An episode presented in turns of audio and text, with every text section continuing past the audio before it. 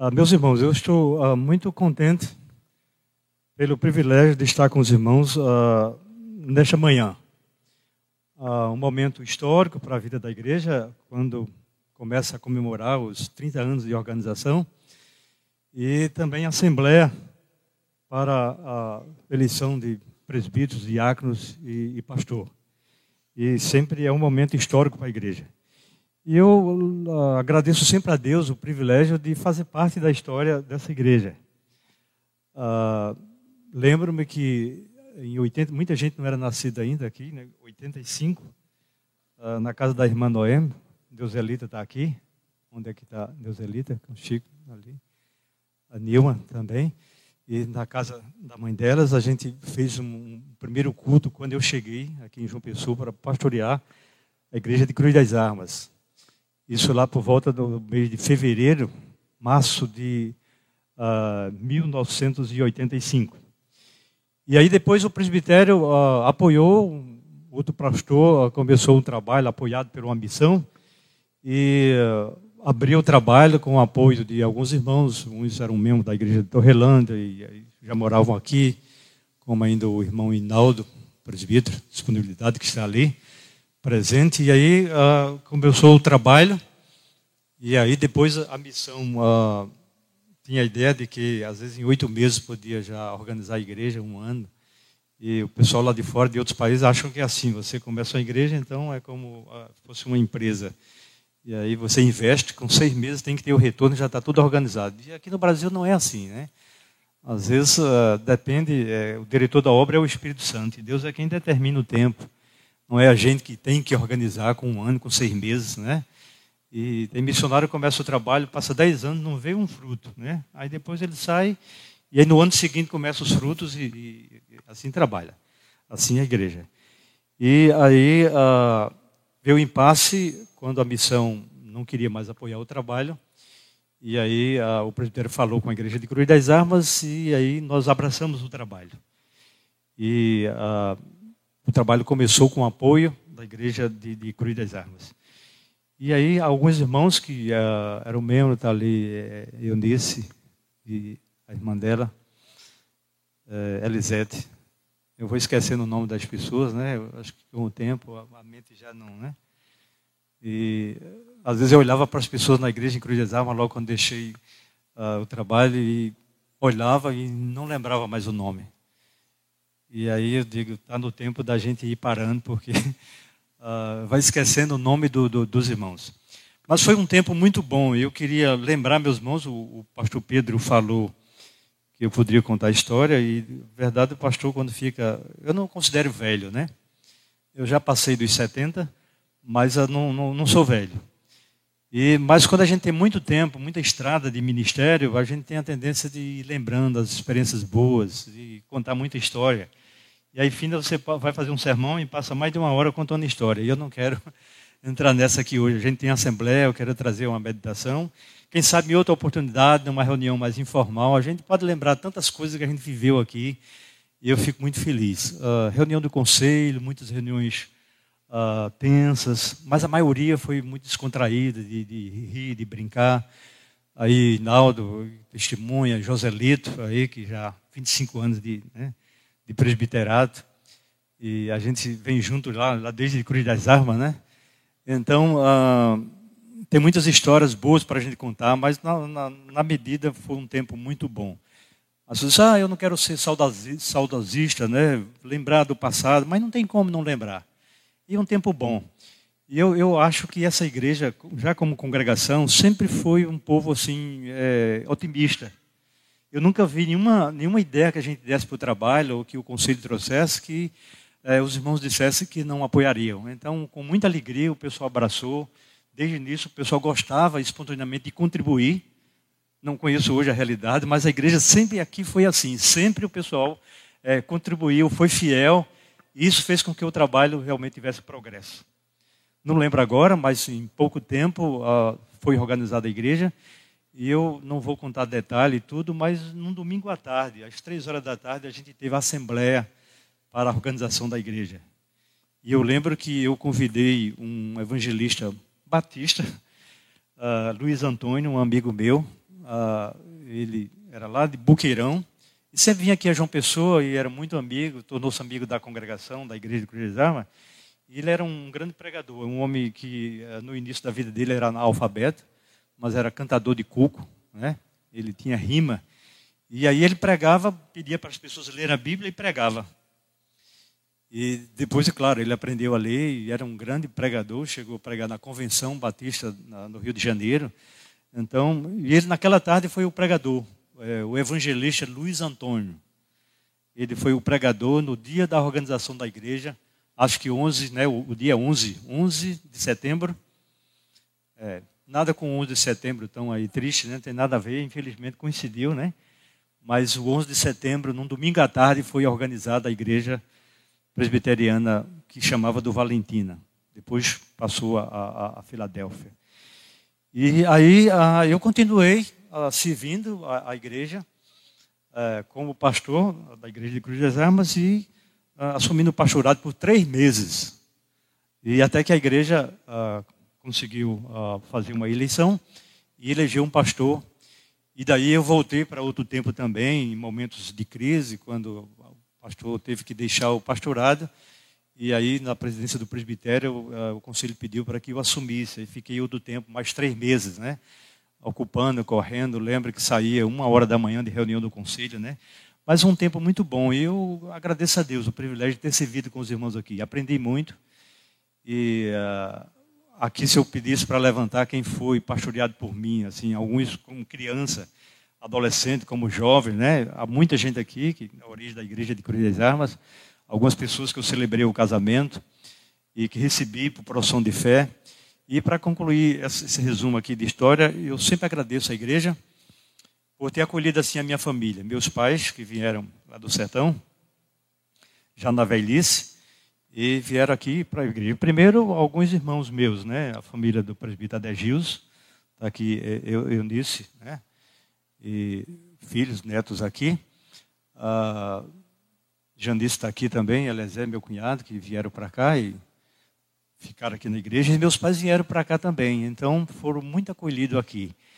E no final da vida dele, meu pai faleceu com 93 anos, e foi muito amado, muito acolhido aqui na igreja, com carinho, visita, minha mãe até o final da vida dela também é, num momento assim de muito sofrimento, mas sempre teve é, acolhida, o apoio, a oração é, da igreja que não falhou nesse aspecto aqui.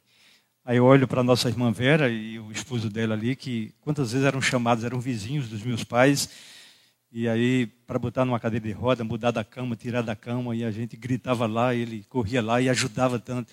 A gente sente tanta gratidão, nunca esquece, né? esse carinho, esse apoio. O outro irmão João, que era do, outro vizinho do outro lado, eles eram de frente. E uh, meu pai foi muito acolhido aqui, a gente louva a Deus por isso. E uh, muitos desafios que eu podia nessa manhã trazer para a igreja, baseado em texto da palavra de Deus, mas eu quero registrar com esse momento assim de aniversário, só de fazer um desafio à igreja. Uh, que vocês realmente possam plantar gratidão. E vocês possam, nesses 30 anos né, de de existência da igreja, que vocês uh, criem um ambiente de, de, gratidão, de reconhecimento. Deus é tão bom, né? fez a igreja florescer, crescer. Então, é, plantem, semeiem gratidão, vivam com gratidão. É muito bom a gente ter gratidão no coração. A gente não merece as coisas que a gente tem. Eu sempre costumo dizer, olha, eu não mereço o ministério que tem. É, nunca mereci as igrejas que, que me receberam, não, não mereço. Não mereço a família que tenho, não mereço. É a, esposa, os filhos, os netos. Hoje tenho seis netos, né? Neto já rapaz. Mas eu não mereço nada disso. Deus é que é bom. Deus é que é bom. Então, vivam com gratidão. Semei gratidão. Semei gratidão. Isso é muito importante. E nesses 30 anos de existência de igreja, a gente só tem que reconhecer como Deus é bom, como Ele dirigiu, como uh, os problemas que a igreja passou e que não foram poucos, uh, estava na direção de Deus. A luta para comprar um terreno, a prefeitura dá um terreno, a igreja investe, né, muro terreno, uh, escritura terreno, depois aí toma o terreno novamente, aí não pode, bota um terra, porque Deus não queria, até para a igreja sentir que partiu da compra dos irmãos, não doação do, do, é, de, de, de, instituição pública, nem de prefeitura, nem de Estado, nem de ninguém, mas dos irmãos, do dízimo, da oferta, da, da ajuda. E foi assim que aconteceu. E aí tem esse templo é, belo, né? Parabéns por esse templo bonito, né?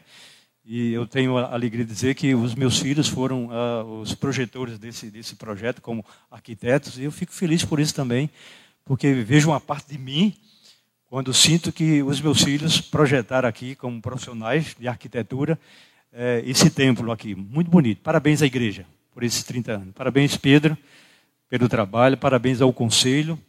E Deus foi muito generoso, muito bom. Hoje a igreja continua crescendo. Uh, no início aqui era uma congregação pequena, naquela casinha ali. E eu lembro que às vezes eu carreguei uh, feixes de, de, Como é que chama esse negócio para o telhado? Ripa. E no ombro. Porque não tinha dinheiro para pagar mesmo. E a gente tinha que fazer. Conselho vinha aqui e ajudar. E a gente, a gente botava a mão na massa mesmo. Eu passei nessas ruas aí com feixe de, de ripa, trazendo para o telhado. E era assim que a gente enfrentava. E aí tudo cresceu, tudo mudou, e hoje vocês estão bem, uh, uh, bem acolhidos aqui nesse templo. Que não é um fim em si, isso aqui é apenas um instrumento. Uh, templo bonito para você dizer que tem um, um templo bonito para todo mundo admirar, tirar foto e repercutir isso. Não, isso é um instrumento, um instrumento para a igreja ah, sentar, cultuar, ser treinada e evangelizar. A igreja não só cresce com, com, quando tem muito dinheiro e quando tem um templo bonito. Tem muita igreja grande que nem templo tem, nem templo tem, mas cresce e cumpre o seu papel como igreja do Senhor. Parabéns, igreja, pelos seus é, 30 anos. Na verdade, eu é, fui convidado para vir aqui, é, era no próximo domingo à tarde. Aí o pastor Pedro disse: uh, Não, vamos transferir. Aí vamos mudar para hoje à noite. Aí, uh, sexta-feira, ele ligou, pastor, vamos mudar de novo. Aí ele disse, já estou com vergonha de estar ligando tanto para o senhor para mudar tanto. Disse, não, não tem problema, se eu posso colaborar. Uh, o pastor Estevam, que é do mesmo presbitério, eu já estou em outro presbitério, e viria aqui para presidir a Assembleia, mas uh, ele está no hospital, problema de saúde. E aí, uh, Pedro disse, pode vir, posso. Tem uma classe lá na primeira igreja, que estou colaborando lá. E aí comuniquei com o irmão lá para me substituir numa classe de casais. E aí deu certo e estou aqui com alegria para dar a minha colaboração. Mas vamos parar com isso e agora vamos abrir a palavra de Deus e eu quero ser bem, bem sucinto naquilo que eu vou transmitir para a igreja. É, Evangelho de Mateus, capítulo 14. Mateus 14, a partir do versículo 13 é o texto da primeira multiplicação de, de pães e peixes. Sentados, acompanhamos a leitura da palavra de Deus. Jesus, ouvindo isto, retirou-se dali num barco para um lugar deserto, à parte. Sabendo as multidões, vieram das cidades seguindo por terra. Desembarcando, viu Jesus uma grande multidão, compadeceu-se dela e curou os seus enfermos. Ao cair da tarde, vieram os discípulos a Jesus e lhe disseram: O lugar é deserto e vai adiantada a hora. Despede, pois, as multidões, para que, indo pelas aldeias, comprem para si o que comer. Jesus, porém, lhe disse: Não precisam retirar-se Dai-lhe vós mesmos de comer. Mas eles responderam: Não temos aqui senão cinco pães e dois peixes. Então ele disse: Trazei-vos. E tendo mandado que a multidão se assentasse sobre a relva, tomando os, o, os cinco pães e os dois peixes, erguendo os olhos ao céu, o abençoou. Depois, tendo partido os pães, deu-os aos discípulos e este às multidões.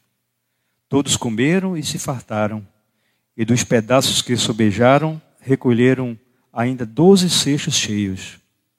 E os que comeram foram cerca de cinco mil homens, além de mulheres e crianças.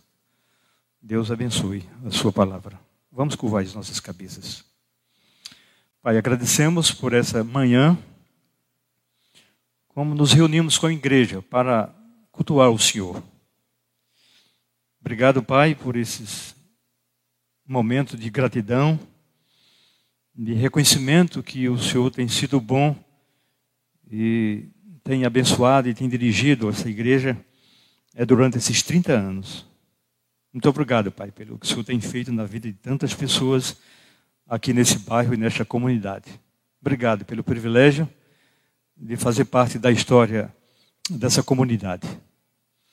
Agora queremos, Pai, que o Senhor nos fale com a tua palavra. Que o Senhor nos desafie nesta manhã para a nossa missão, para cumprir com responsabilidade aquilo que o Senhor entrega nas nossas mãos e nós temos que agir, temos é, de fazer. É, não temos nada de nós, somos tão fracos, tão, tão pequenos, tão ignorantes, mas que o Teu Espírito nos ajude a interpretar a Tua palavra e que os irmãos possam assimilar e assim fazer a Tua vontade. Ajuda-nos, nós te pedimos, Pai, no nome de Jesus. Amém. Meus irmãos, esse texto da palavra de Deus sempre me chamou a atenção, porque eu sempre fui desafiado quando uh, eu leio uh, esse registro de um milagre que o Senhor realizou. E sempre uh, vejo que é um desafio para mim, como se o Senhor estivesse falando e está assim falando para todos nós e falando para mim diante da situação do mundo que a gente vive. No ministério terreno de Jesus, muitos milagres foram registrados nos evangelhos, a gente sabe disso. Certamente Jesus fez muitos milagres, realizou muita coisa que não, não está escrito, não ficou registrado. O Espírito Santo quis que esses que estão aqui, é, que ficasse registrado. Certamente ele fez muitos outros, mas não ficaram registrados. E aproximadamente dos 35 é, milagres de Jesus são registrados nos evangelhos. 35.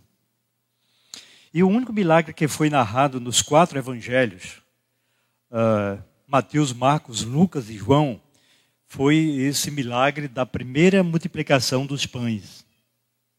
Esse milagre ele é narrado nos quatro evangelhos. Todos os evangelhos narram esse, esse, uh, esse milagre. O milagre ocorreu um ano antes da crucificação de Jesus. Há dois anos de ministério, e uh, um ano antes da crucificação é, de Jesus, uh, mais ou menos, uh, é a data quando aconteceu esse, esse milagre. O Senhor Jesus acabava de saber do assassinato do seu precursor João Batista. Alguns textos que diz que isso pode ter acontecido logo quando uh, aconteceu esse milagre, ou Jesus ficou sabendo depois, algum tempo, onde até as pessoas interpretavam que Jesus era a encarnação de João Batista, que havia ressuscitado, parecia que ele já tinha falecido há algum tempo.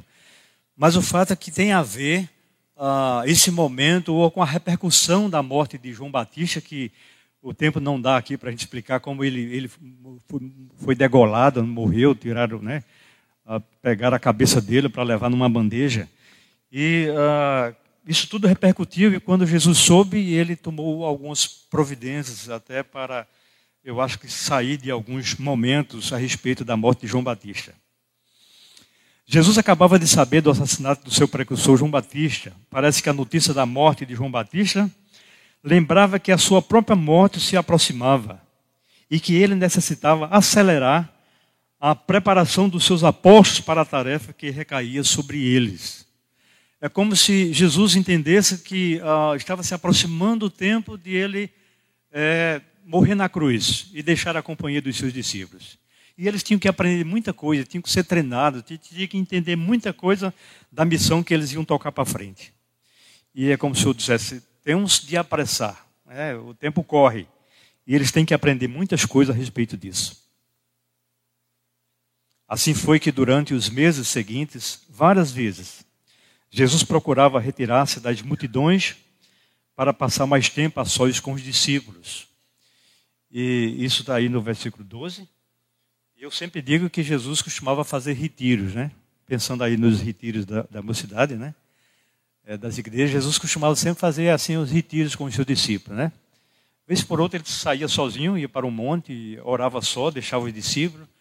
Algumas vezes se retirava só com os discípulos, ou só com alguns, é, não os doze, mas com, com três, quatro, mas ele costumava fazer os seus retiros, os momentos para orar, para refletir. Isso do seu ministério é muito claro, né? E tudo indica que a primeira tentativa de fazer retiro espiritual com os doze foi interrompida. É, o texto diz que uh, quando ele soube da notícia aqui, né? Jesus ouvindo isto, ouvindo o quê? A história da morte de João Batista. Retirou-se dali num barco. Eu acho até interessante que uh, eles tinham sempre aí, sempre tinham um barco à disposição para esses momentos de emergência, né? E quando a multidão apertava Jesus Cristo em alguma coisa, eu acho que eles, os apóstolos já tinham lá um barco à disposição para ele dar uma, né, uma fugida e aí sair para esse retiro. E era uma coisa providencial. É, eles não tinham uma segurança como tem aí é, os presidentes hoje. Jesus, o tempo era diferente, mas ah, havia sempre um barquinho à disposição para esses momentos de, de, de, de emergência. E diz a Bíblia que o Senhor Jesus Cristo, ah, depois de ouvir esses rumores, ou até para refletir, ah, a gente pode até pensar de quando ele soube da morte de João Batista, ele lembrou da morte dele. E como o homem não foi, não foi fácil enfrentar a morte, a Bíblia diz que ele teve uma espécie de depressão aqui. Ele diz: A minha alma está profundamente triste, triste até a morte. E aí, como homem, como pessoa humana, ele era humano, era Deus e era homem. E como homem, temeu. Ah, enfrentar a morte nunca foi fácil para nenhum é, ser humano, né? Mas que você seja forte, mas na hora de enfrentar a morte, uh, e ele certamente isso o mexeu com ele como homem e uh, ele procurou se retirar e afastar. E aí é, entrou num barco, isso no mar da Galiléia, que não é mar, é um, um, grande lago. Eu tive o privilégio de atravessar o mar da Galiléia de barco e é um mar de água doce, é muito interessante, muito vento. E eu, ali eu estava no barco e na hora estava ventando muito e eu só lembrando de todos os acontecimentos, tudo aquilo que a Bíblia fala a, a respeito uh, de Jesus Cristo com relação aí ao mar da Galileia, ao lago, um grande lago de, de água doce lá de Israel. Quando Jesus embarcou com os seus discípulos, a multidão percebeu o que estava acontecendo. E por terra contornaram o lago e se anteciparam à chegada de Jesus e os seus discípulos. O que aconteceu? certamente depois de um dia exausto de ensinar, Jesus passava o dia ensinando. E um dia, dois, três, as pessoas ouvindo. E aí uh, eles aguentavam. E você diz hoje, mas aí as pessoas não querem aguentar, às vezes 40 minutos de um sermão. Já começa a ficar inquieto no banco. Mas também não é Jesus que está pregando, né? Nem ensinando, né? Uh, não é o pastor Alden para ficar aqui contando história durante uma hora, né? Então, uh, era Jesus que estava ensinando. E ah, quando ele entra no barco para ter esse momento de retiro com os seus discípulos, né, as pessoas perceberam. E não iam de barco, mas contornaram o, o, o, o mar da Galileia, o, lago. Né? E quando Jesus desembarcou lá, então as pessoas já estavam lá. Estavam lá. Eu sei que alguns eram curiosos, né? outros até queriam aproveitar para comer, comer e outros para ouvir, outros para criticar Jesus Cristo, outros para ver se ele escorregava em alguma coisa, para ter alguma coisa para incriminá-lo, né? E para criticar. Mas outros eram verdadeiros necessitados, eles queriam é, cura na alma, no físico, né? Eles eram é, pessoas necessitadas e eles realmente é, queriam ver a Jesus Cristo. Quem lê cuidadosamente os evangelhos fica impressionado com o uso constante da palavra multidão. Se você ler devagarzinho os evangelhos, você vai ver que uh, sempre a expressão multidão está presente. São muitas referências. Os escritores dos evangelhos querem transmitir ao leitor a ideia de que Jesus sempre teve ao redor um grande ajuntamento de pessoas, em todo o seu ministério. Grande ajuntamento de pessoas. Em alguns momentos, numa casa, diz uh, que ninguém nem podia entrar. Quando eles levaram aquele, aquele, aquele homem doente, paralítico, e entraram pelo telhado da casa para descer onde estava Jesus Cristo. Então era gente de toda maneira que não dava nem para entrar pela porta, né? E todo o seu ministério, Jesus Cristo sempre tinha pessoas ao seu redor, é, perto dele, né? era um grande ajuntamento é, de pessoas. As multidões afluíam de todos os lados. É, essa multidão vinha da Galiléia, da Judéia, da Idumeia, da capital, do outro lado do rio Jordão, dos arredores de Tiro, de Sidom, de todas as partes vinha, vinha gente.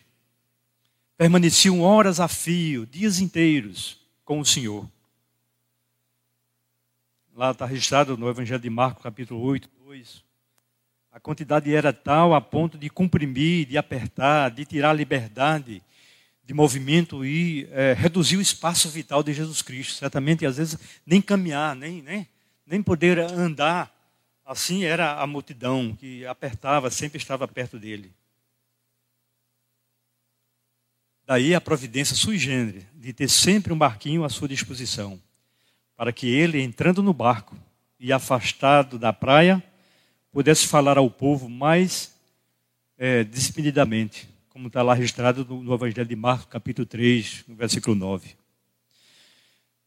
O texto diz: Jesus compadeceu-se compadeceu das multidões, curou, alimentou a, as multidões, gastou centenas de horas ensinando as multidões.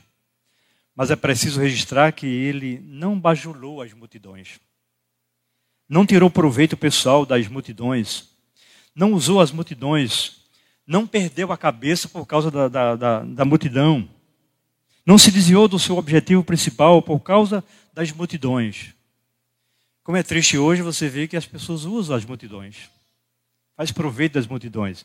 Eu não quero aqui nem fazer posicionamento político, nem criticar nenhum político, mas há muita gente que usa as multidões, se aproveita das, da, é, daquela massa que às vezes não sabe para onde vai, nem né, não entende muita coisa, e se aproveita das multidões.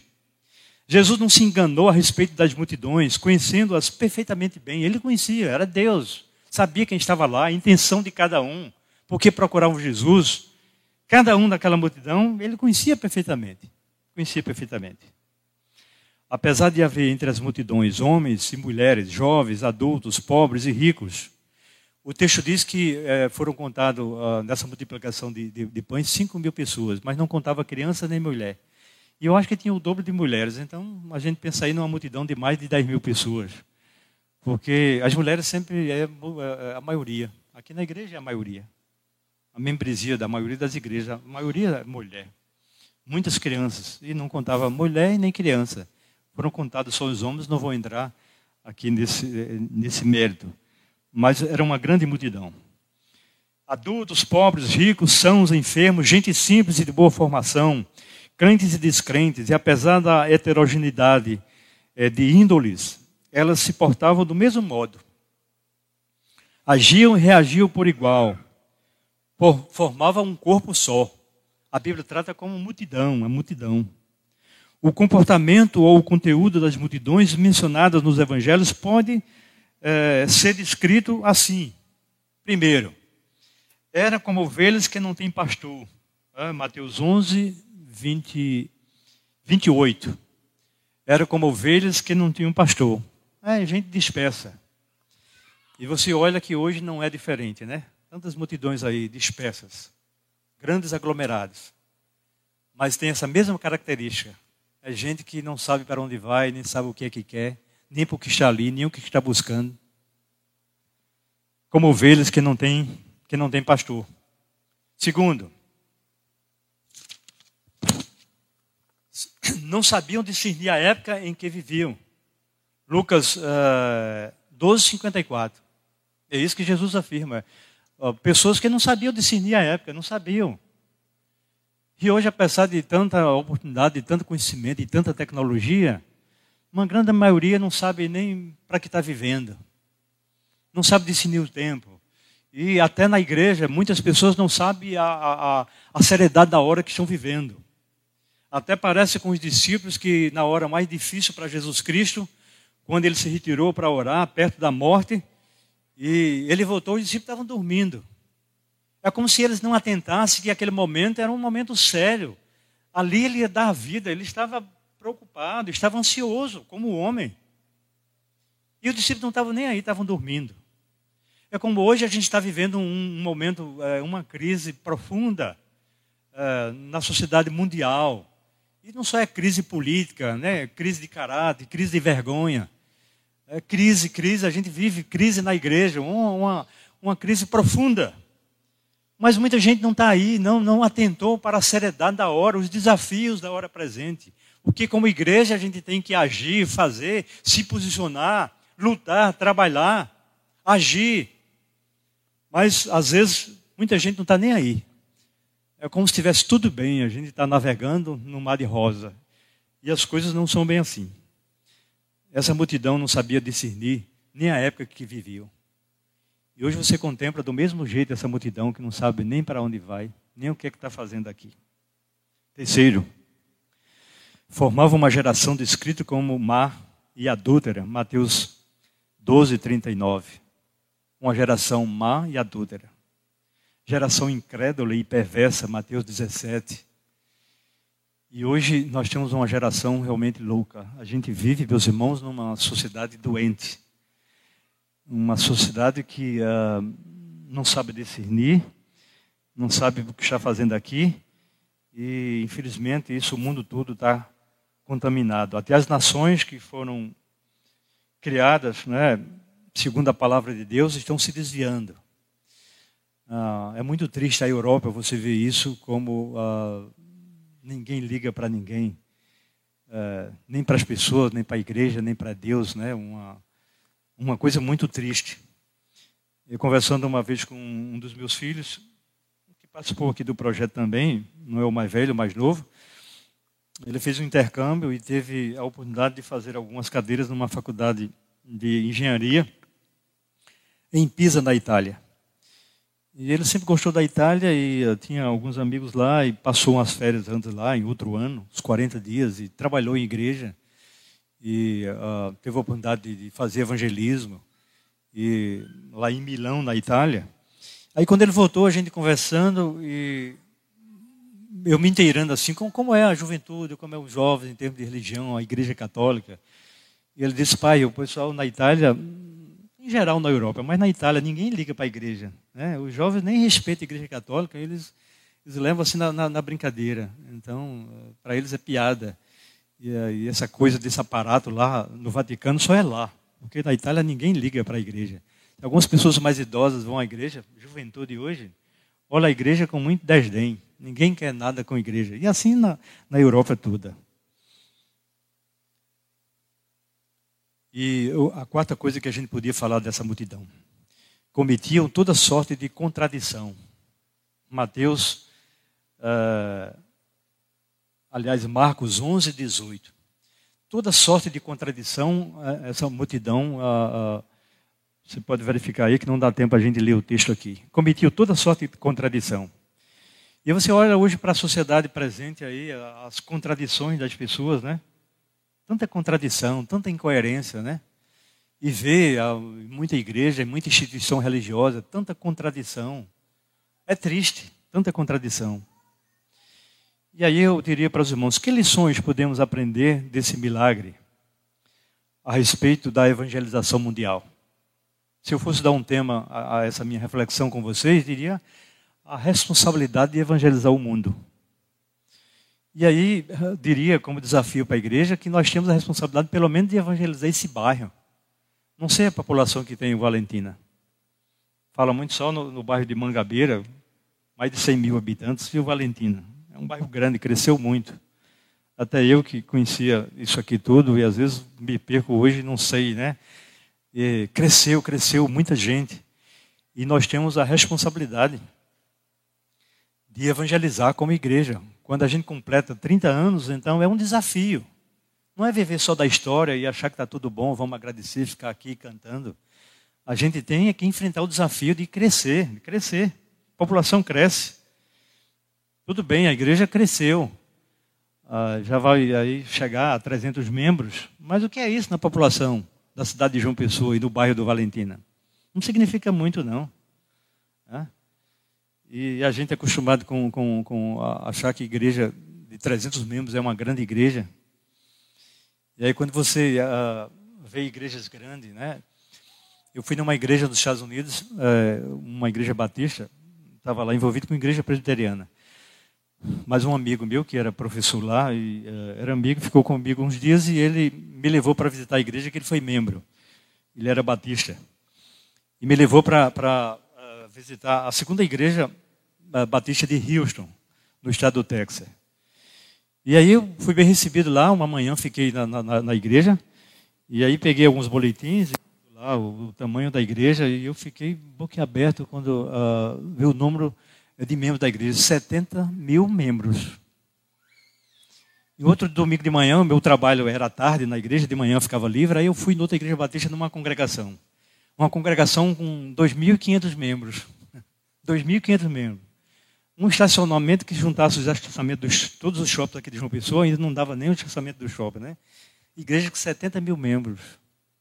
E a coisa funcionava. E uh, eu fui recebido, quem ficava lá de manhã, é, participava do culto, aí eles convidavam para almoçar e tinha restaurante. E quem era membro da igreja passava o cartão, pagava. E quem era visitante, então era convidado a almoçar lá. Eu fui convidado a almoçar. E aí eles sabiam que eu era o pastor e anotaram meu nome lá e tal. E aí no outro dia eu fiz uma viagem, eu, antes de voltar para o Brasil, eu queria conhecer a cidade de, de, de Dallas, é muito falada. É, e eu não queria voltar sem conhecer a cidade de Dallas. Tinha feito alguns amigos, tinha conhecido lá no retiro da igreja. E eu prometi, antes de viajar, conhecer Dallas. E aí fui, com esse meu amigo, nós viajamos de manhã, estive no domingo nessa igreja, e na segunda-feira de manhã a gente uh, saiu para visitar Dallas. As quatro horas de viagem, quatro horas e meia. E aí no caminho meu celular toca. E uh, era alguém da igreja uh, perguntando como é que eu estava, se precisava de alguma coisa e tal. E eu achei interessante. Aí eu disse, aqui a coisa funciona. Lá no Brasil a gente anota o nome das pessoas que visitam a igreja, mas aí se perde na gaveta e depois você não sabe nem. É, às vezes anota por anotar, mas sei lá, efetivamente às vezes não entra em contato. Aí você diz, a igreja está à disposição, às vezes está nada, né? nem liga para as pessoas, né? recebe na grande maioria. Eu não estou falando de igreja aqui não, estou falando em geral, a igreja do Senhor. E você não entra em contato com as pessoas, nem telefona, nem quer saber de, de, de problema. E às vezes é uma, uma média uh, exercício de anotar o nome naquela ficha. Mas lá funciona. Então, eu era pastor, e pastor presbiteriano estava lá. Mas eu sabia que eu estava ali passando um tempo na cidade, e eles ligaram, precisa de alguma coisa, como é que você está? Eu digo, graças a Deus a coisa funciona. Isso na segunda-feira de manhã. Eles ligaram, eu tive no domingo de manhã. Segunda-feira de manhã já ligaram para mim. Eu agradeci, estava tudo bem, estava viajando e é, agradeci aquele momento. Mas eu digo, a coisa aqui funciona. Lá para a gente, às vezes não funciona. A gente faz uma conferência é, missionária, conferência de evangelização, aí fica aquelas fichas, você anota, aí depois não sabe nem onde vai parar essas fichas. Porque, na verdade, a maioria das pessoas não são contactadas, né? Não são contactadas. Então, meus irmãos, vamos às lições que a gente pode aprender desse, texto que sempre me chamou a atenção. A primeira lição que eu queria uh, destacar com os irmãos aqui, né? Uh, segundo o texto, é que, primeiro, estamos rodeados por um mundo necessitado. Jesus estava sempre rodeado por uma grande multidão, uma multidão que tinha necessidade. E nós estamos rodeados por uma grande multidão que tem necessidades. E o texto diz que quando Jesus desembarcou, certamente cansado, ele tinha o propósito de fazer o retiro com os discípulos, mas ele mudou. Quando ele viu aquela multidão, é, sentiu, sabia as necessidades de cada um, a Bíblia diz que ele se compadeceu daquela multidão. Ele se compadeceu da multidão. E hoje, meus irmãos, nós temos de nos compadecer das multidões ao nosso redor. Ontem eu estava dando uma, começando umas palestras lá na, na, com a mocidade da primeira igreja, e até para comemorar esse setembro amarelo, que todo mundo já tomou conhecimento, que é uma campanha mundial para a prevenção do, do, do, suicídio. E a gente começou lá a falar sobre depressão e que depressão e suicídio sempre andam de mão dadas. Uma grande maioria das pessoas que dão cabo à própria vida, elas estão numa depressão profunda. Não depressão leve, mas, é, mas uma depressão grave, um transtorno mental, e eles perdem o equilíbrio, pessoas crentes, líderes, e acontece. E às vezes a gente não atenta para isso. Nós estamos rodeados de pessoas com essas necessidades todo dia. A questão do suicídio, só dar um toque aqui, é algo que está muito mais perto de nós, você nem imagina. E é um assunto que é, é, é, delicado, é um assunto que às vezes é tabu, é um assunto que não se fala na igreja, não se fala é, em casa, como a questão de sexualidade, a questão da morte. Ninguém quer falar sobre morte, mas aí não se prepara para a morte. E por que entre nós, na nossa cultura, morte, sexualidade é um tabu, ninguém pode falar, ninguém toca, ninguém fala nada, ninguém discute. E suicídio parece um silêncio, isso contribui eu acho que a gente tem que fazer alguma coisa para é prevenir. O suicídio é prevenível, depressão é prevenível, é, é, é doença, você pode prevenir, tem que fazer alguma coisa. E há muita gente que silencia, não diz nada. Você tem que fazer. Ela está muito atingindo aí de perto. Ah, em termos de estatística, não vou falar aqui muito de estatística, mas eu tenho só uns dados aqui é, dessa questão. É, dessa campanha mundial sobre o estigma da, no mundo sobre uh, a depressão e até o lema dessa campanha a vida é, é, a melhor escolha agora em 2022 a vida é a melhor escolha no Brasil 14 mil casos por ano. 14 mil casos por ano. Meu Deus a gente vê 600 mil ah, casos de, de gente que morreu de covid. Aliás eu acho que não é esse esse número todo né? Porque muita gente morreu de outra coisa e foi considerado como como covid é, mas é muita gente, né? 600 mil. Ainda está morrendo também, não acabou a pandemia. Eu peguei o Covid agora no finalzinho já, é, quando já não se usava mais máscara, né? E, e, aí foi terrível. Foi uma semana que, de graças a Deus, ter passado. E mais de um mês. Foi difícil, foi muito difícil. Eu não precisei de internação, fui acompanhado em casa, mas uh, foi um momento muito difícil que eu nunca esperava passar por aquilo. E uh, 600 mil pessoas. E quando você fala em termos de suicídio, 14 mil casos por ano. Por ano. 600 mil de, de, de, de Covid foi na, na pandemia, no, no, momento. Mas o suicídio é 14 mil casos por ano. Em média, 38 pessoas cometem suicídio por dia. 38 pessoas, todos os dias. Estima-se mais de um milhão de casos em todo o mundo. Um milhão. Os números são altos e a gente tem que lembrar: o Brasil não faz parte da, assim, da, da, de uma estatística muito alta. Não, não, não está, e, graças a Deus. Mas ah, se tem dito ultimamente que tem aumentado. Ah, aqui no Brasil, os casos têm aumentado muito mais. Em termos mundiais, o Brasil não, não é outros países, como a China, a Índia, país rico, Japão, né, Estados Unidos e, e tantos outros, né? Mas aqui no Brasil tem se constatado de que uh, o número tem crescido. Tem crescido. Não chegou ainda a essas estatísticas, mas realmente tem, tem crescido. E o que é que a gente tem feito? Uh, diz um, um pastor que é secretário de apoio pastoral da Igreja Presbiteriana, o professor Valdeci, é, reverendo, ele disse que o suicídio é, é, é, um tema que a gente tem que falar dele e encarar ele é, com muita compaixão, com muita sensibilidade. E nessas palestras que eu tenho dado, e posso vir aqui, se a igreja quiser, e a mocidade, os jovens, SAF, todos nós, para nos falar sobre isso, a gente pode vir aqui para conversar com os irmãos sobre esse tema, como, como prevenir. E uh, a gente tem que encarar com muita sensibilidade, com muita, com muita compaixão. Você não pode perceber a dor de alguém que uh, tem alguém na família que, que, que praticou o suicídio. Alguém que acha que se suicidando é, é para diminuir o sofrimento, acabar o sofrimento. Aí aumenta o sofrimento a vida inteira de, da família todinha. E o sofrimento não acaba. Não acaba. É muito triste. E a gente tem que ter muita sensibilidade. E eu começo até a lembrar de alguns momentos na minha vida quando eu tive é, as primeiras experiências de, de, saber o que era isso tal. Eu lembro que é, isso em 61 eu sou de 52, em 61 eu tinha 9 anos de idade.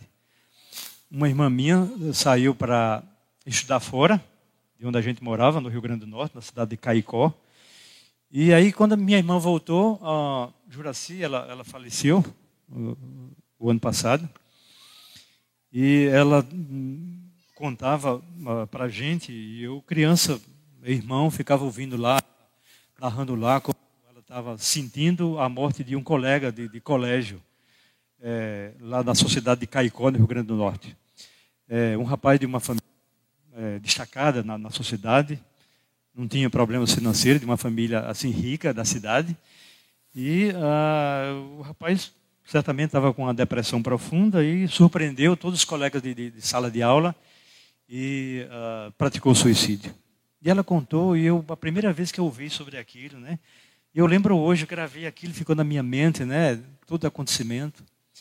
Aí depois eu comecei a ver, fui para velório de pessoas. Aí na minha vida toda, então, é, colegas de, de, de, meus filhos, né? Com 15 anos de idade, né? Aqui em João Pessoa. E, e outras pessoas. Essa semana, é, um irmão meu passou uma mensagem falando é, de uma pessoa lá no interior de São Paulo que praticou suicídio, filho de uma pessoa que foi colega meu de, de, de, de, adolescência. Conheci o pai dele, não conheci esse rapaz, vinte e poucos anos.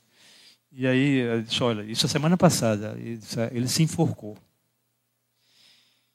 E o suicídio está muito perto da gente, muito mais do que você imagina.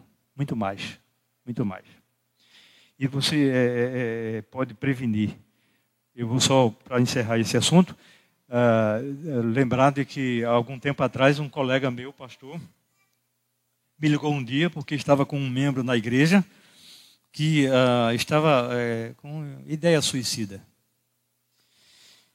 E ele uh, ficou muito preocupado, o pastor acompanhando, e ele havia tentado já três vezes.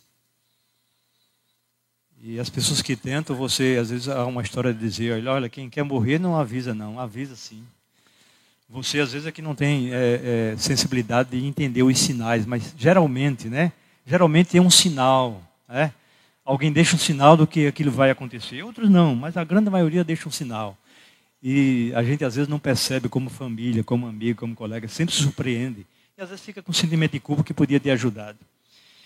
E uh, esse, esse irmão de uma igreja, ele uh, já havia tentado três vezes. E o pastor ficou preocupado e disse: Não quero que você dê um apoio e tal lá. E aí eu disse: Olha, hoje, terça-feira, a minha sala está ocupada, que eu divido a minha sala com outra pessoa. Eu atendo nas segundas, quartas e sextas. A pessoa atende terças, quintas e sábados.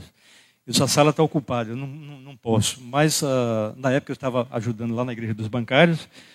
E eu disse: A gente pode usar uma sala lá, pode ir para lá, é uma emergência. Eu tenho a chave da igreja, das salas. Vá para lá, para a igreja dos bancários, que eu vou lá para dar um apoio. E o pastor chegou com um membro, uma esposa e um filhinho. E eu entrei na sala com ele, e, ele estava com a Bíblia na mão, e lendo os textos, e queria justificar o ato dele, mostrando biblicamente né, a teologia dele lá, e mostrando que isso era possível, de que realmente Deus perdoaria ele, que ele é, iria cometer o ato e tal. E aí queria que eu desse até as ideias para dizer como era mais fácil. É. Eu digo que sou eu que vou dizer, eu nem quero isso, nem admito, e acho que ninguém deve tirar a própria vida, isso compete a Deus. Maior que seja o sofrimento, é, você não tem que aliviar o sofrimento acabando com a vida, né? Escolha a vida. É. E aí, depois de muita luta, eu vi que a depressão dele estava muito grave. Ele não estava controlando, vi um pouco a história da vida dele, falou que teve um acidente no tempo de adolescente, bateu com a cabeça, tinha uma, uma parte baixa. E aí, uh, deve ter sido isso que provocou tudo isso. Então, uh, vem pensamentos e uma coisa que eu tenho dito às vezes para as pessoas que a nossa mente não é nossa amiga. A gente tem que entender isso, que a nossa mente não é a nossa amiga. Há muitos pensamentos que não é para o nosso bem e eles vêm. Até quando você está orando e você não quer, você afugenta, mas vem. E quando você não está numa depressão profunda, grave, é, a sua mente é invadida por pensamento suicida que você é, não controla, você quer. Não, não quer ouvir, nem aquilo, fica assustado e angustiado, mas vem, vem pensamentos. A sua mente não é amiga sua. A sua mente, às vezes, trabalha para sabotar muitas coisas que você quer fazer. Mas a mente, é, você tem que entender isso, a mente não é nossa amiga.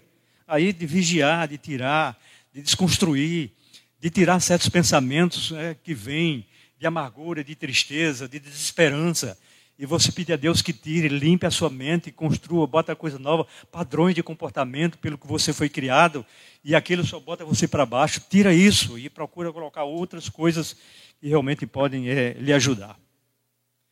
Nós estamos rodeados, meus irmãos, pelo mundo necessitado. Necessitado.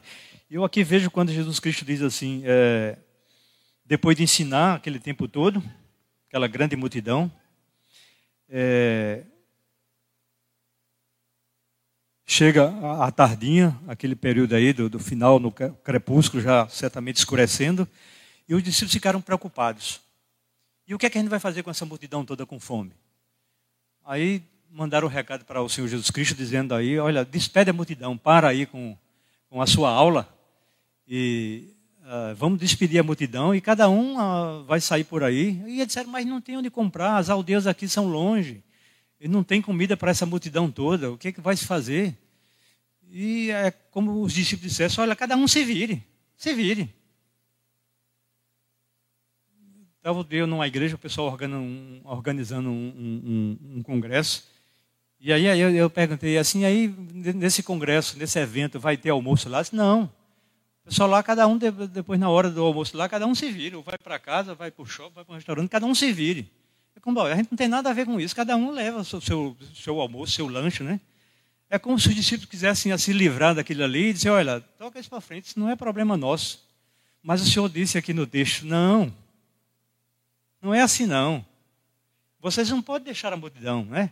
Disso o que é que diz o texto aí? Né? Dai-lhe vós mesmo de comer. Dai-lhe vós mesmo de comer. A responsabilidade é nossa. Aí ao nosso redor há um mundo necessitado. Um mundo que tem fome da palavra, tem fome espiritual. Não é só fome de pão. A gente vive numa crise é, onde a sociedade está uh, sofrendo a, a, fome, a desespero, a morte, a, a luto, a desemprego, a desesperança, muitos problemas ao nosso redor. Mas a, a precisa é, também da palavra de Deus, sede espiritual, sede de sentido da vida, sede de vida eterna, de vida abundante, que só Jesus Cristo pode dar. E às vezes nós não estamos nem aí, fazendo os nossos projetos, tocando a nossa vida. E às vezes não atentamos para a necessidade dessa multidão ao nosso redor. E o Senhor está dizendo uh, para nós, como diz para mim sempre, dá-lhe vós mesmo de comer. A responsabilidade é só dos missionários, de alguém que foi chamado? Do conselho da igreja, dos diáconos? Não, a responsabilidade é, é sua, você foi chamado. Proclamar a palavra de Deus, alimentar essa multidão faminta, desorientada, triste, confusa. Responsabilidade sua, meu irmão, sua.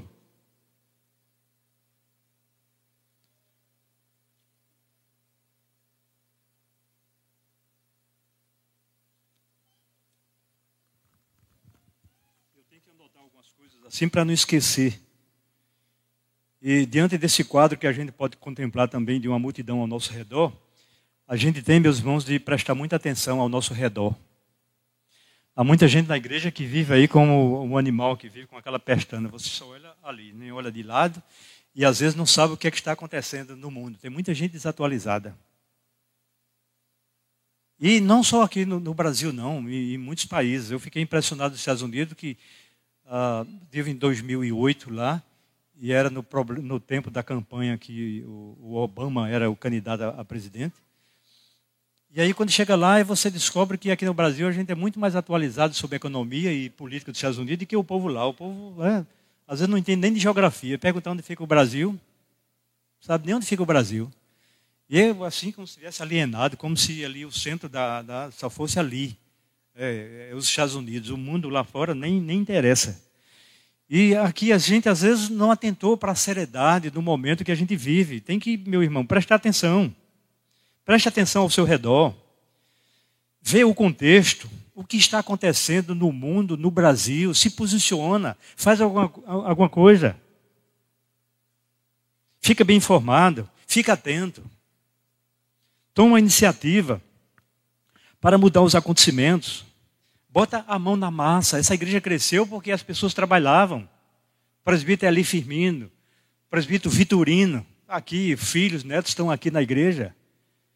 Homem simples, mas que é, contribuiu para o crescimento dessa igreja, faz parte da história. Presbítero Inaldo, Zé Carlos, que a família está aqui na igreja, pessoas amigas do meu coração, presbítero Gibson, e tantos outros que uh, fui citar nomes e esqueço alguns aqui, ah, mas que trabalharam. E o trabalho cresceu porque as pessoas colocam a mão na massa. Não adianta ficar é, é, só dependendo do conselho da igreja, é, criticando, apontando problemas e dificuldades. Pelo amor de Deus, trabalha, faz alguma coisa. Para de criticar, de exigir, de cobrar e faça alguma coisa. O mundo está aí perecendo sem Jesus Cristo. Coloca a mão na, na massa, trabalha, tomar a iniciativa para mudar os acontecimentos. Muitas coisas podem mudar, você tem que fazer, com criatividade. Ah, no dia 7 de setembro, o PH da, da primeira igreja ah, promoveu assim, um café, e depois do café a gente pegava literatura e ia para a lagoa ali, final do, eh, do desfile. E eu fui, fui com, com, com Cleide, minha esposa, e a gente se uniu, os irmãos lá. E uh, saímos eh, abordando. Quando abordava, está aí um grupo junto, eu disse, não, vamos dispersar aqui, porque não adianta todo mundo estar junto, não. Dispersa, um vai para um canto para outro. E aí, no, no, semáforo, havia um carro, e quando eu ia com o folheto, o pessoal pensava que era de político. Aí eu dizia logo, não é de político, não. Aí ele disse, ah, sim. Aí eu, eu recebo. Se você dissesse que era de político, aí eu também não recebo, né? Vem oferecer bandeira, coisa, não, não, não uso, nem no meu carro, não. E aí, uh, no uso, no uso uh, uh, aqui o, o folheto. E aí, tinha uns folhetos apropriados sobre questão de suicídio. Aí eu vi um grupo de bombeiros, bombeiro civil, estava desfilando, estava se preparando já no final do desfile. Digo, eu vou aproveitar agora, porque esse pessoal, uh, quando você fala, aí eu, chega, eu chegava para conversar, assim, dizendo: Olha, é, é, uma, é uma, uma área de vocês, vocês enfrentam isso todo dia, chamado, e estão lidando com isso todo dia. Aí mostrei o folhetozinho que falava sobre prevenção de suicídio. Aí já abriu o diálogo para conversar, para evangelizar. Aí todo mundo, é verdade, então, dê aqui e tal. E a conversa para você evangelizar, você tem que ser criativo, né? Não adianta jogar o folheto lá e dizer e pronto. E outros, né? Recebe lá, bota na bolsa, outros pensa que é, é, é propaganda política, aí, guarda lá, mas você tem que fazer alguma coisa com criatividade. Agir, ter iniciativa, criatividade. Criatividade, meus irmãos, precisa de criatividade. Mas a hora vai embora e eu quero concluir. Primeiro, estamos rodeados de um mundo necessitado. Segundo, que Deus tem uma mensagem para este mundo necessitado: a esperança. Essa multidão triste, que Jesus se compadeceu dela, uh, ele tem uma mensagem não só de conforto, de consolo, de esperança, mas de vida eterna, vida abundante, vida verdadeira. E a gente tem que uh, saber que uh, há uma solução, há um problema, há uma esperança, há uma esperança. Terceiro, que Deus faz chegar a sua mensagem ao mundo necessitado mediante discípulos consagrados e obedientes. O Senhor não vai mandar do céu uma mensagem ou através de um sonho para que as pessoas tomem consciência. Às vezes ele usa isso, né? Eu aprendo muito com os meus sonhos e analiso os meus sonhos. E uh, aprendo muito, sempre foi uma característica que eu valorizo, porque são muito profundos e quando eu lembro, e me faz refletir sobre a vida, sobre a minha missão, sobre a minha família, e eu dou muita importância porque os meus sonhos são muito reveladores e é, muitas coisas ficam só para mim e Deus, né? E às vezes compartilho com alguém da família, mas eu acho interessante. Mas não vou esperar que Deus sempre me fale através de sonhos, fala através da sua palavra e nos chama para o desafio de fazer alguma coisa, de levar essa mensagem, levar essa mensagem. Deus faz chegar a sua mensagem ao mundo necessitado através de nós, discípulos.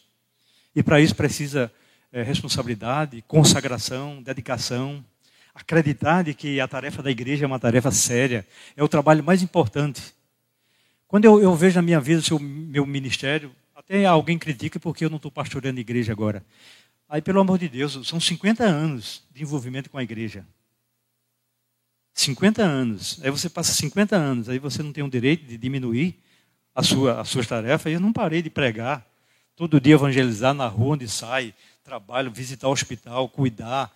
É, a minha tarefa como terapeuta também, aconselhando, ajudando, contribuindo para o equilíbrio de saúde das pessoas. Isso também é uma missão. É uma missão. E, e a gente nunca vai, nunca vai parar, nunca vai parar. E Deus vai chegar a sua mensagem através dos discípulos, pessoas consagradas. Mas eu estava falando sobre meu trabalho para dizer de que fosse para começar, eu começaria tudo de novo. É, gastar a minha vida, os melhores anos da minha vida, uh, fui ordenado com 25 anos de idade é, para o trabalho do Senhor. E saber de que o trabalho da igreja é importante. Eu me envolvi, dei o melhor da minha vida, da minha juventude, ao que tem mais de precioso, de mais importante que é o trabalho da igreja, do reino de Deus. Eu faria tudo de novo, tudo de novo. Quero concluir. Cada crente é responsável pela evangelização do mundo inteiro, do mundo inteiro. Eu lembro quando Nilzete, lembrando agora, as irmãs dela estão aqui, foi chamada para um trabalho missionário. Aí as pessoas dizem, não, Nilzete, não precisa ir para trabalhar entre os índios, não, basta você ficar por aqui mesmo. Tem tanta gente aqui em João Pessoa, nos bairros de João Pessoa. E era difícil, às vezes, a igreja entender de que, às vezes, o chamado da gente é para o mundo. A igreja aqui teve a Denise, né? Passou aí uns dois anos no, no, no Timor-Leste. E aí, por que não ficava no bairro aqui do, do, do Valentino? Porque a, o nosso campo é o mundo, é o mundo, é o mundo, é o mundo, o mundo inteiro. Para começar, devemos compartilhar a mensagem do amor de, eh, e do poder de Deus do lugar onde vivemos. E tudo bem, você pode evangelizar, sei lá, na Venezuela, em Cuba, não sei aonde, mas não esquece de evangelizar o seu vizinho. Né? As pessoas que estão com você, a responsabilidade todo dia. Você cruza na rua com pessoas, no seu trabalho. E a, a, às vezes não sabe nem que igreja ele é. Eu soube a história de, de dois trabalhadores numa, numa empresa, numa cidade aí do Brasil. E eles foram convocados para representar a empresa num, num, num, congresso, num evento. E aí foram os dois, e quando estava lá, aí uh, um descobriu que o outro é crente, o outro descobriu que o outro era crente. Faziam cinco anos que trabalhavam na minha empresa e não sabiam. Imagina, né? E às vezes você, você vive a vida inteira ao lado de um vizinho e o vizinho nunca sabe que você é da igreja. Convida para a igreja, qualquer dia, qualquer culto, de oração, de doutrina, até para a assembleia da igreja. Eu quero só concluir dizer que o irmão, eu acho que passou da hora aí, né, Pedro? Vamos, vou concluir. Uh, o, um irmão convidava um vizinho para ir para a igreja e ele sempre dava desculpa, nunca dava certo para ir. E aí um dia o vizinho chegou para ele e disse: Olha, hoje eu, eu, eu vou para a tua igreja. Do nada ele resolveu ir para a igreja. Aí o irmão disse: Pelo amor de Deus, hoje é assembleia. Era uma igreja batista. E a pauta do, da Assembleia da, da, Igreja Geral era discutir assuntos, é diferente do nosso sistema, que aqui só o conselho, né, assuntos mais, mais sérios, disciplina. Mas igreja do sistema congregacional, todo mundo discute, às vezes sem saber nem o que é está discutindo, mas está todo mundo lá discutindo, né? E aí o pau quebra mesmo, no, no, sentido né, da expressão, né? E eles, pelo amor de Deus, e agora que eu vou dizer? O homem quer ir para a igreja e eu vou dizer que hoje não dá certo. Hum, como é que eu vou dizer? Aí orou e disse, é, vamos, deixa ele ir, seja o que Deus quiser. E aí o homem foi um dia de assembleia.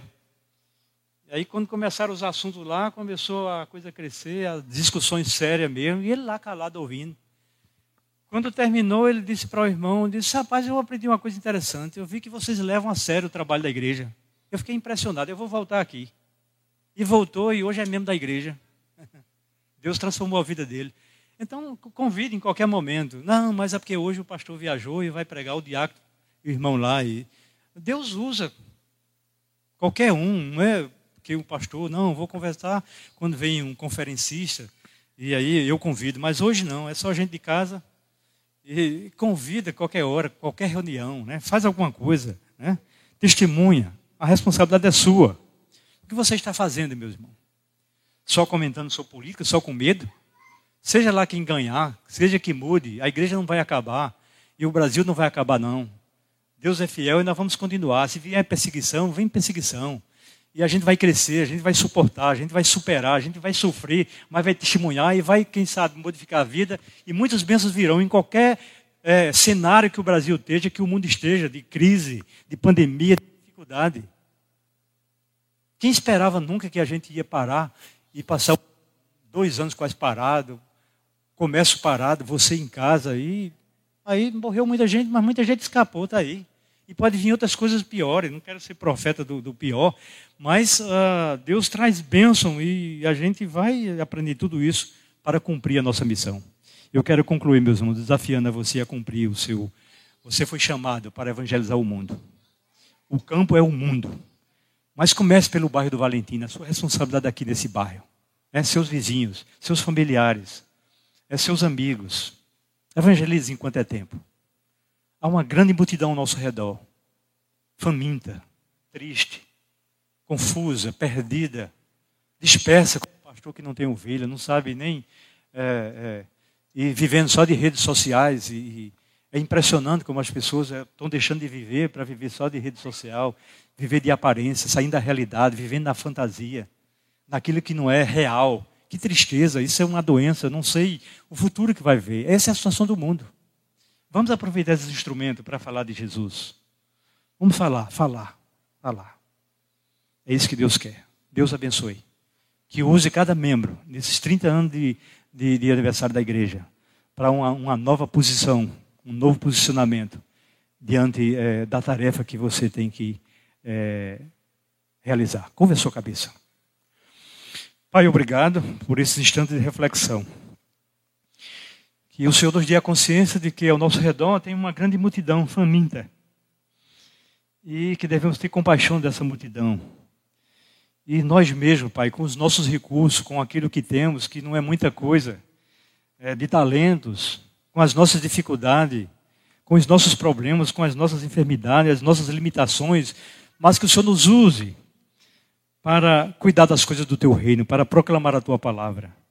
Que possamos testemunhar do que Jesus fez na nossa vida. E que como ele tem vida abundante para dar a tanta gente que está sofrendo, amargurada, triste, perdida, tão dispersa. Ajuda-nos, Pai, dá-nos consciência da nossa responsabilidade, para que não possamos eh, estar encontrando desculpas, jogando para os outros a responsabilidade e falando das dificuldades sem mostrar é solução. Que possamos pegar, colocar a mão na massa em coisas simples, mas fazer alguma coisa pelo teu reino, pela tua igreja. Melhorar o ambiente. Uh, ser mais uma igreja mais acolhedora ainda, que ame as pessoas de verdade, se interesse pela vida, pelo sofrimento das pessoas e que possa trazer consolo e, acima de tudo, a tua palavra. Ajuda-nos, nós te pedimos. No nome de Jesus. Amém.